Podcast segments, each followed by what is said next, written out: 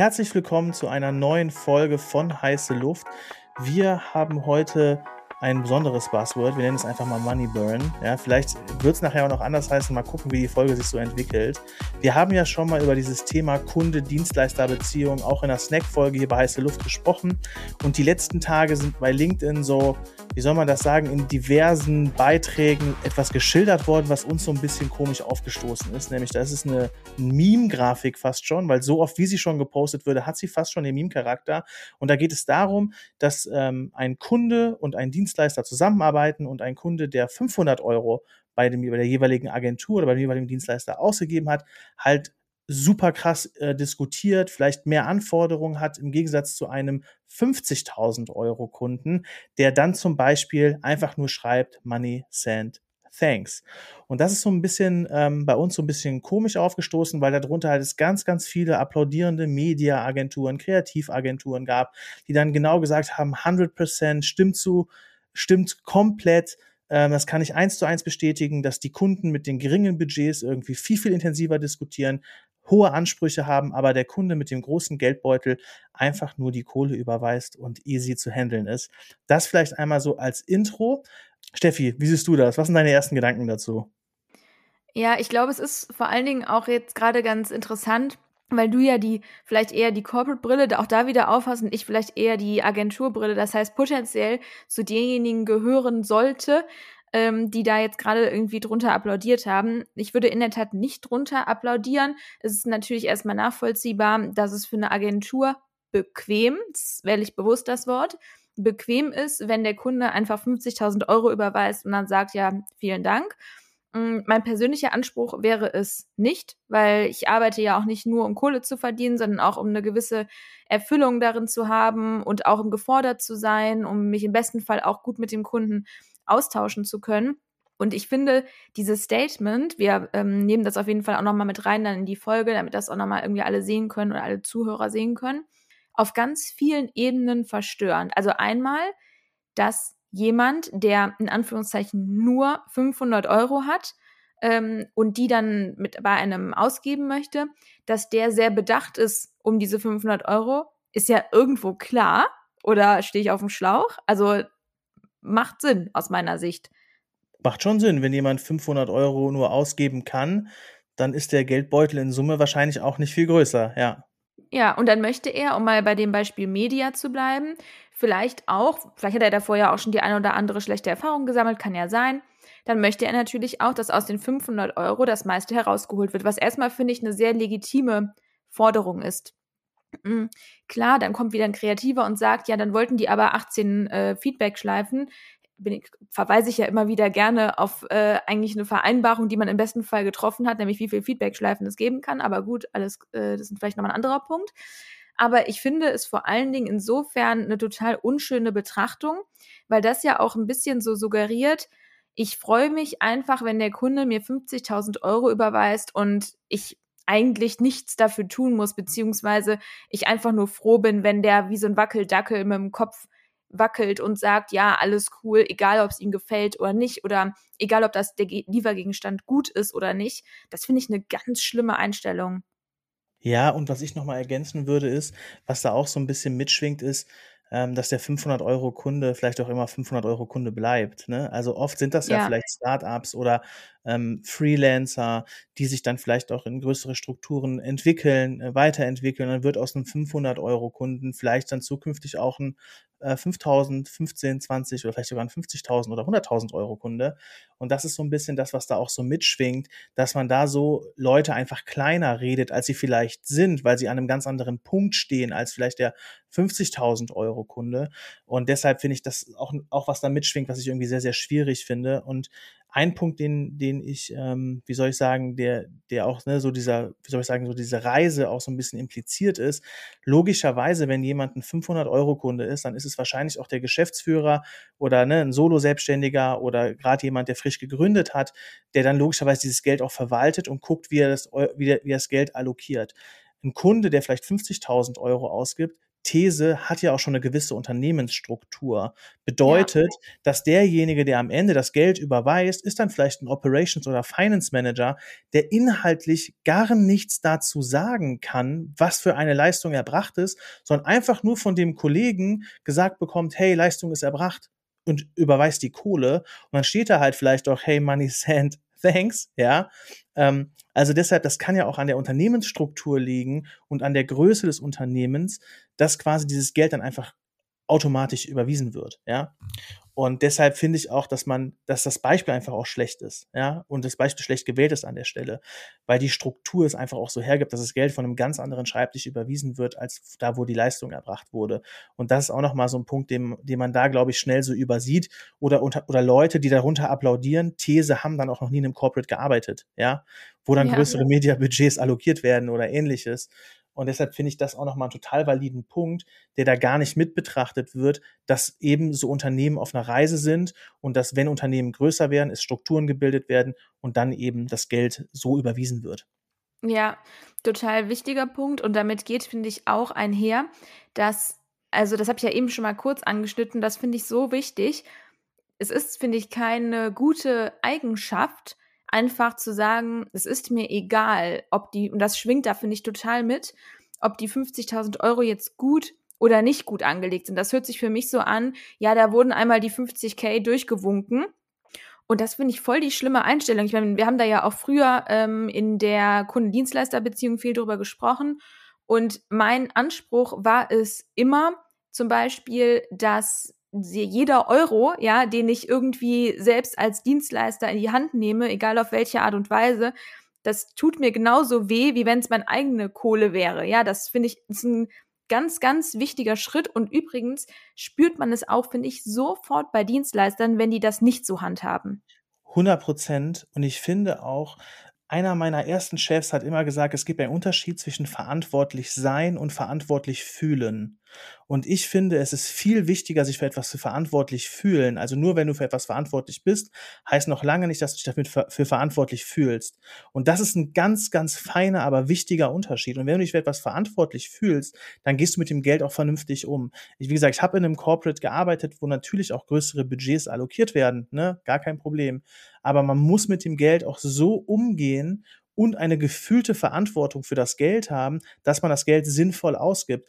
Und es ist auch ein scheiß Arbeitstag gewesen, wenn du Geld schlecht ausgegeben hast. Das muss auch so sein, ja. ja es muss und, auch wehtun einfach. Genau, es ne? muss auch wehtun und es muss auch hinterfragt werden und das Ziel muss auch sein, selbst auch in kleinen Prozent, also wenn wir über Media sprechen und Uplift quasi über Media Spends oder keine Ahnung Return on Ad, uh, Return on Average Ad Spend etc. sprechen, ja, dann ist es natürlich auch wichtig und da können auch kleine Prozentzahlen am Ende des Tages große Beträge ausmachen. Und deshalb das stetige Optimieren und das verantwortlich fühlen und besser zu werden, zu lernen. Natürlich kann man auch mal in so einem Lernprozess Geld vielleicht nicht ganz gut allokiert haben, aber der lang, auf, auf, auf lange Sicht dann eben die, die beste Allokation zu finden und stetig sich zu verbessern.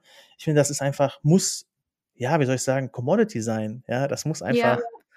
normal sein. Ja. Und das finde ich auch, und Steffi, da bin ich zu 100% bei dir. Und in diesem Beitrag schwingt was anderes mit. Ja, ja voll. Und das, ist, und das ist halt echt schade.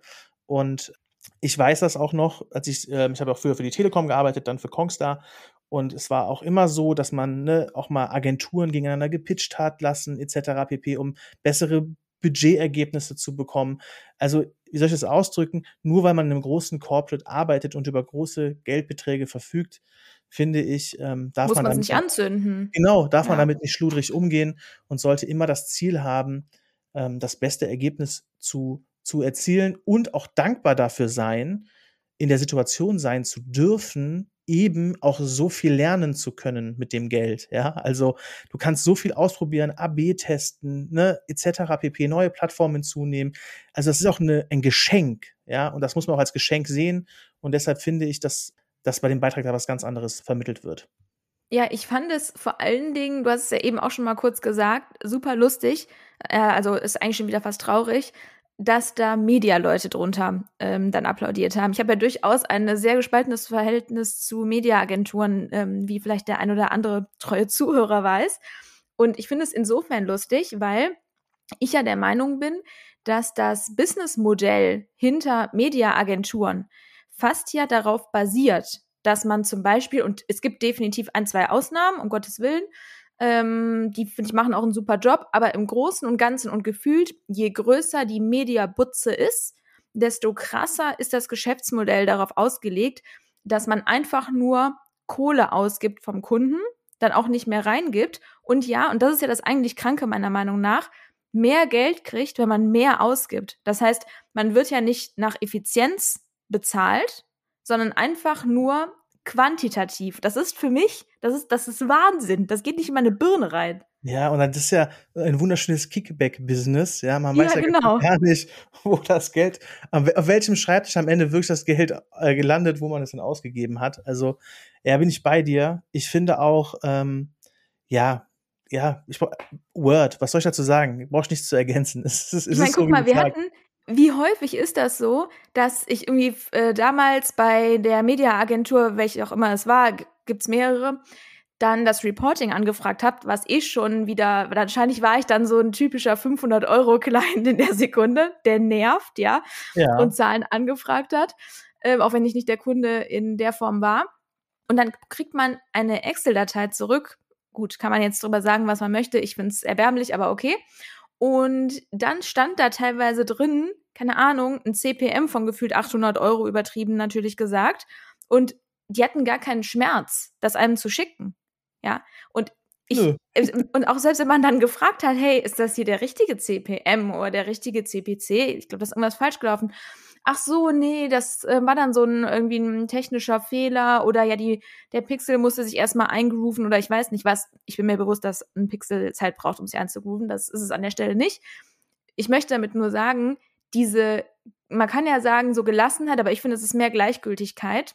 Mhm, auf Seiten von Mediaagenturen ist teilweise schon extrem, meiner Meinung nach. Und deswegen fand ich es besonders lustig, dass ausgerechnet die darunter dann applaudieren. Ja, was ich immer, guck mal, so ein Creative Director, der hat so eine Schublade, ein paar Ideen, so, wenn mal einer anfragt, macht er die Schublade auf, packt eine Idee raus, schickt die dem Kunden und dann wird da eine von genommen, so ungefähr. Und ich finde, so hat eine Mediaagentur so einen Ausredenkatalog. Geht die Schublade auf und dann, ah, gehen wir mal die erste. Ah, schluckt er nicht. Ah, dann die zweite. Ah, schluckt der auch nicht. Hat wie immer noch wieder Worte. Ach, dritte. Ah, vielleicht klappt's ja damit und so. Also so habe ich auch manchmal diesen Eindruck, dass da gefühlt so ein Katalog abgerufen wird. Ja, aber wie gesagt, ne, wir wollen ja keine Namen nennen. Ich glaube, es gibt auch super gute Mediaagenturen, die, oder auch am Ende des Tages ist Agenturbusiness ein People-Business und es kommt auf die Person drauf an und auf dieses gefühlte Verantwortung. Und das habe ich auch in der Vergangenheit leider manchmal den Eindruck gehabt, dass die eine oder andere Mediaagentur da dieses Thema gefühlte Verantwortung für das Geld und für die Summen, die sie da allokieren müssen, manchmal einfach nicht haben. So, ne? Und das ja, ist halt wirklich schade. Komplett. Ein ganz gutes Beispiel, um einen positiven an der Stelle ähm, zu benennen, sind die Social Nerds oder die Nerds, die zum Beispiel jetzt einen Kunden, auf dem wir gemeinsam arbeiten, dann proaktiv darauf aufmerksam gemacht hat, hey, man kann jetzt TikTok Fan-Ads schalten. Wie viele Mediaagenturen einen da gar nicht drauf aufmerksam machen und man selbst muss an die Türe klopfen, um, um zu sagen, dass es ein neues Werbeformat gibt. Top. Es ist so schlimm. Also das ist wirklich zwölf Jahre Berufserfahrung, die ich jetzt da im Corporate hatte. Es, aber es geht auch nicht nur um Mediaagenturen, das ist allgemein etwas, was mich bei Agenturen was ich gehasst habe, ne, ist, dass ich schlauer bin als die. Ja. Ne? Also ich will, das hört sich böse an, nicht, ich will mich selber auf die Schulter klopfen oder so. Ähm, jeder, der mich kennt, weiß, dass, wie ich das meine und weiß auch, dass ich dann hohes, also einen hohen Innovationsdrang habe und eine hohe Wissbegierigkeit habe und deshalb auch eigentlich an dem Tag, wenn was Neues rauskommt, ich weiß das. Und dann war ich derjenige, der am nächsten Tag die Agentur angerufen hat, wie sieht's aus damit? Äh, äh, äh kenne ich nicht, gibt's nicht. Ich so, doch, hier Artikel liest, da mach, so, ne? Ja. Und das hat mich genervt. Und ich habe, und das kann ich jetzt das hört sich ultra arrogant an. Sorry für alle für diesen Arroganzanfall. Ich entschuldige mich sogar dafür. Aber bis auf bei euch oder mit dir habe ich von keiner Agentur bis heute etwas gelernt. Ja, das ist Fakt. Ja, ja. Meine ich wirklich so. Also es war eher so, dass ich noch, obwohl die dafür Geld bekommen haben, ja, das ist es ja. ja. gefühlt noch zu denen fahren musste, und denen deren Business erklären musste. Traurig aber war, tut mir wirklich leid, alle Wegbegleiter, die ich jetzt hatte, deabonnieren diesen Podcast. Außer, außer, also kann auch, ich würde jetzt auch, auch paar Agenturen nennen, wo es nicht der Fall ist, gibt es auch paar mehr so, ne? Aber ich würde sagen, bei 80 Prozent der Agenturen war das der Fall, mindestens. Ja, und wie du sagst, das Rollenkonstrukt sieht ja vor, ich kann das personell selbst nicht stemmen oder ich habe in-house am Corporate jetzt nicht die Leute, die das irgendwie fachlich können. Deswegen hole ich mir eine Agentur. Das ist ja Genau. eigentlich das Konstrukt, ja. Das heißt, der, die Daseinsberechtigung einer Agentur an der Stelle ist ja, dass sie Sachen schneller weiß als man selbst und einen darauf aufmerksam macht. Und wenn das und nicht beraten können. Ja, beraten, und beraten enablen. können, ja. genau. Ja. Und ähm, ja, wir kommen wieder zu unserem Lieblingsthema Agentur. Aber ich glaube, dass äh, da kommt man jetzt in dem Fall oder bei dem Buzz, bei dem Buzzword ähm, gar nicht so richtig drum herum. Und Ich ja, glaube, also das das. heißt jetzt Arroganzanfall, glaube ich, nach mir, würde ich sagen, nach dem, nach dem Beitrag, den ich da geleistet habe. Nee, nee, nee. Das ist, ähm, das geht uns ja auf der anderen Seite, und das war ja auch unser ursprünglicher Punkt, weswegen wir die Folge mal aufnehmen wollten, darum, dass man halt wirklich mit dem Geld von Kunden oder von wem auch immer so umgeht, als wäre es sein eigenes. Ich glaube, das ist eigentlich so ja die Zusammenfassung, ähm, die wir ja. eigentlich da so, ja, genau, die Kernbotschaft. Und ähm, deswegen sind derlei Memes echt einfach zum Vergessen.